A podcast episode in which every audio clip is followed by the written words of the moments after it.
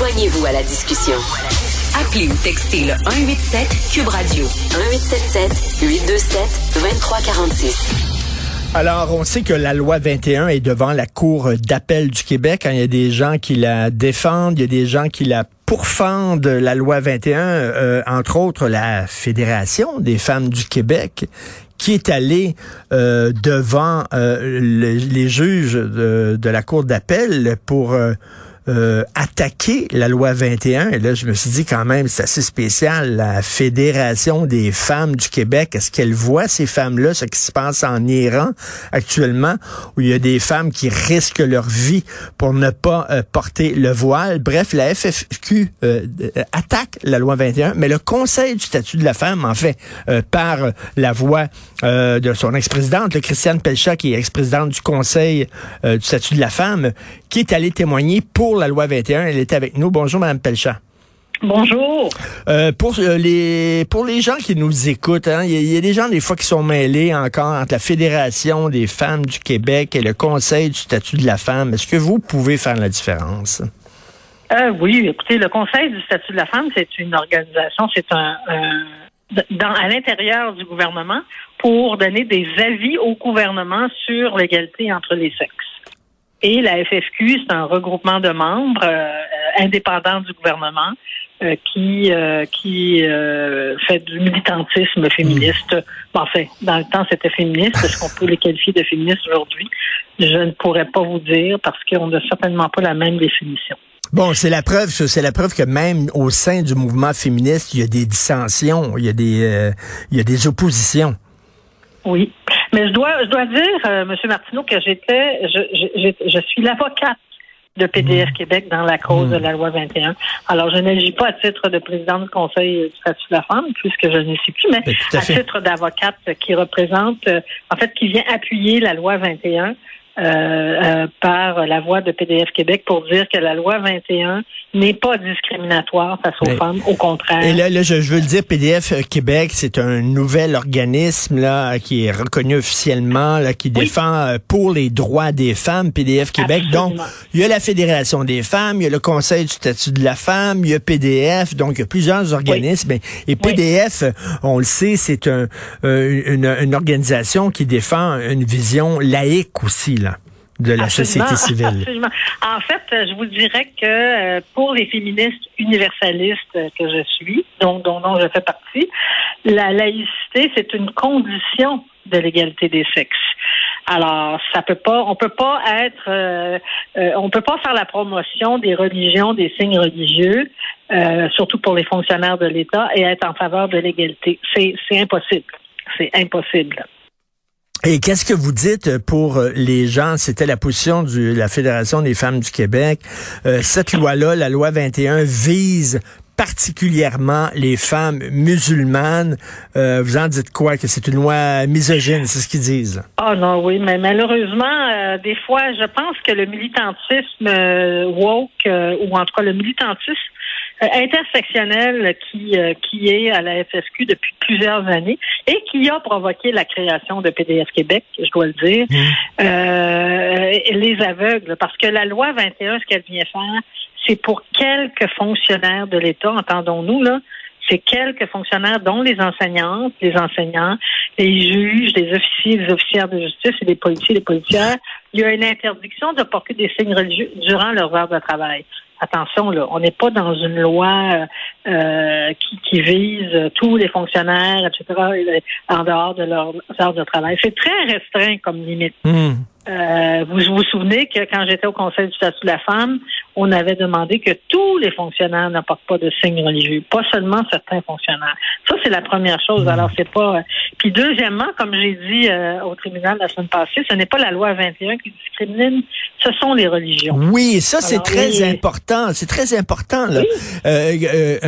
L'obligation, par exemple, de porter le voile ou l'interdiction de l'enlever pendant les heures de travail, ben c'est l'imam là qui que ces femmes-là euh, pointent l'imam, parce que c'est l'imam qui leur empêche d'enlever leur voile pendant les heures de travail, parce qu'elles pourraient le faire.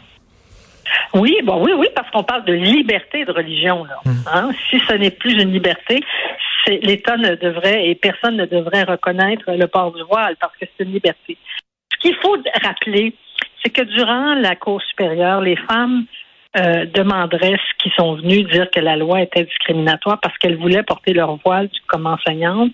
Elles nous ont toutes dit qu'elles portaient le voile par pudeur, par euh, par euh, dignité, euh, pour bien sûr faire un peu la, la ben, pour, pour dire qu'elles étaient musulmanes, etc. Donc, on voit qu'il y a du prosélytisme et aussi l'aveu que les femmes doivent se cacher les cheveux pour ne pas être une tentatrice permanente pour les hommes. Alors, mmh. c'est tout le contraire de la lutte des femmes à l'égalité qu'on a fait depuis 60 ans. C'est-à-dire qu'on n'a pas, pas plus que les hommes à se couvrir les cheveux parce qu'on est des tentatrices et que nos cheveux ont quelque chose de sexuel. On ne devrait pas, et l'État ne doit pas s'associer à cela. Encore pire, s'associer au niqab. Alors, imaginez, là, on, la, la, les gens de la Commission scolaire de Montréal et, du Conseil musulman disent que les femmes devraient pouvoir euh, être enseignantes avec le niqab. Alors, le message qu'on envoie, c'est ce que j'ai dit au nom de PDF Québec, mmh. c'est que les femmes sont à ce point indignes que dans l'espace public, elles doivent se cacher des pieds à la tête. Alors ça, là, c'est un message d'un stéréotype sexuel et sexiste très grave auquel euh, on ne peut pas s'associer. C'est pas possible. Et qu'est-ce que vous dites aux gens qui disent le fait de ne pas porter de signes ostentatoires ne veut pas dire qu'on soit modéré d'un point de vue religieux? Par exemple, euh, on sait qu'il peut y avoir des gens, de, de, des extrémistes chrétiens, par exemple, anti-avortement, contre le mariage gay, qui ne portent aucun signe distinctif, mais ça ne veut pas dire qu'ils sont nécessairement modérés. Absolument, vous avez raison, mais en fait, le devoir de réserve des fonctionnaires de l'État, puis on va prendre les enseignants ou les juges, euh, euh, ils ne doivent pas faire la profession de foi d'une croyance. Euh, par exemple, si moi je suis contre l'avortement parce que je suis chrétienne, je ne dois pas arborer quelques signes que c'est ça. Mais déjà, l'apparence de neutralité vient ajouter au devoir de neutralité. Alors déjà, c'est une garantie plus importante de neutralité religieuse de l'État quand on n'a pas de signe, quel qu'il soit. Que les gens aient des croyances un peu extrêmes ou en tout cas euh, mais qui ne les professent pas durant leurs heures de travail, euh, on, j'ai pas de problème avec ça. C'est que la loi dit durant les heures de travail, donc les sept heures de travail, les fonctionnaires du Québec travaillent 35 heures semaine, donc durant les enseignants peut-être 37, mais durant les heures de travail, vous ne devez pas arborer aucun signe religieux, puis aucun signe de toute façon qui fait la promotion de quelque idéologie que ce soit. Pas plus les athées ne pourrait euh, porter un signe qui hmm. dit moi je ne crois pas en hmm. Dieu. Tout à fait. Qu'est-ce que c'est c'est quand même euh, assez étonnant de voir les dérives d'un certain mouvement féministe. Euh, vous vous souvenez bien sûr, Madame Pelcher, à l'époque où les féministes de, québécoises luttaient, par exemple, pour la pièce Les filles ont soif, là, qui est une pièce féministe. Euh, euh, puis euh, il y a des extrémistes religieux, chrétiens, catholiques, qui voulaient qu'on bannisse cette pièce-là. Puis bon, les féministes à l'époque étaient contre la mainmise de la religion sur le corps des femmes. C'était ça un combat, c'est le combat traditionnel des femmes, entre autres. Et là, de voir soudainement certaines féministes, heureusement pas toutes, mais certaines féministes se battre pour la liberté de porter le voile, c'est le monde à l'envers. En fait, il y a de la récupération beaucoup hein, de, de, de, de, ces mouvements religieux. Euh, et même, on le voit chez les chrétiens, euh, de plus en plus, euh, en tout cas, je ne parlerai pas de l'opus mais de plus en plus, les chrétiens sont aussi militants. parce qu'ils veulent aussi annoncer qu'ils sont chrétiens, etc., etc. Donc, cette, cette envie-là est très forte. Et ce qui est décourageant, c'est qu'on se dit, mais en quoi de protéger la neutralité religieuse de l'État vient-il euh, porter atteinte au droit d'égalité des sexes? C'est le contraire. On ne veut pas être euh, dirigé par la loi de Dieu. On veut être dirigé par la loi démocratiquement élue, euh, votée. On ne veut pas être dirigé par la loi de Dieu, arbitraire, et qui décide qu'une femme euh, ne peut pas voter ou qui décide qu'une femme ne peut pas hériter ou ne peut pas elle-même léguer, parce que c'est ça les trois religions monothéistes, mmh. les fondements. Ou, ou, euh, Monseigneur, euh, dans le temps que j'étais au conseil, là, celui qui était à Québec, l'évêque de Québec, qui disait non à l'avortement, il faut se battre contre l'avortement. Et, écoutez, là, c'est de dire aux femmes, puis à aux gens aussi, il faut écouter la loi de Dieu indépendamment de ce que le Parlement a voté. Indépendamment des lois que, que votre votre Assemblée nationale ou même votre Parlement au Canada mmh. a voté. Donc, c'est quoi cet arbitraire dont on voudrait être à, nouveau dépendant? C'est un non-sens. Tout à fait. Euh, là, c'est le gouvernement qui va en appel devant euh, la cour d'appel, euh, va en appel de, la décision euh, du juge de première instance, maître Marc-André Blanchard, qui avait dit que la loi 21 allait trop loin. on sait que on, voyait le jupon dépassé sous la soutane, le jupon multiculturaliste de, du, de l'avocat maître Marc-André Blanchard. Là, est-ce que vous pensez que c'est une juge, hein, je pense, à la Cour d'appel? Il y a trois juges. Il y a juges. trois juges à la Cour d'appel. Est-ce que leur euh, jupon dépasse un peu? Je ne sais pas. Qu'est-ce que vous en pensez? Ah, ben, je me prononcerai pas. Ben non, hein. Euh, je vais vous dire que nous avons eu quatre jours d'audience euh, très calme, très posée. La juge en chef, Manon Savard, a mené ça de main de maître.